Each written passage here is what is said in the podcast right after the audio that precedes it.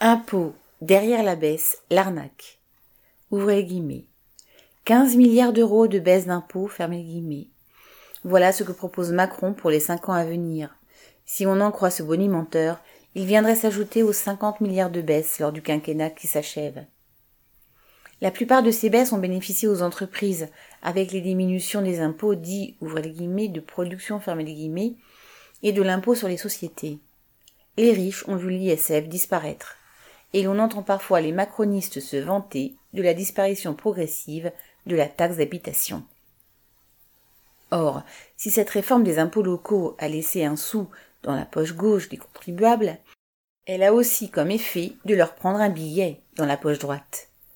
En effet, les communes ont vu cette ressource se tarir alors que les dépenses d'électricité, de gaz ou de carburant pour leurs véhicules explosent.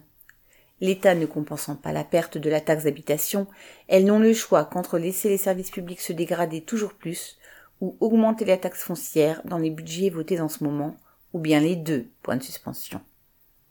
Les propriétaires de pavillons, maisons ou appartements sont ainsi les cibles d'une hausse des taux variables selon les municipalités et les communautés de communes, combinée à la revalorisation des valeurs locatives de 3,4% pour tous les territoires la plus forte depuis 33 ans.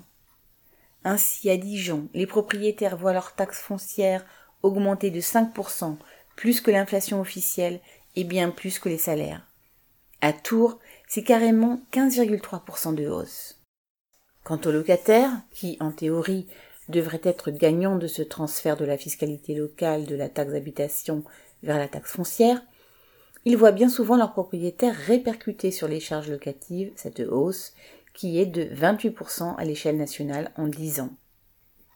Ainsi, avec les prétendues baisses d'impôts de Macron, la population paye une part plus grande des impôts et taxes pour que les riches et les grandes entreprises soient plus favorisés. Lucien Détroit.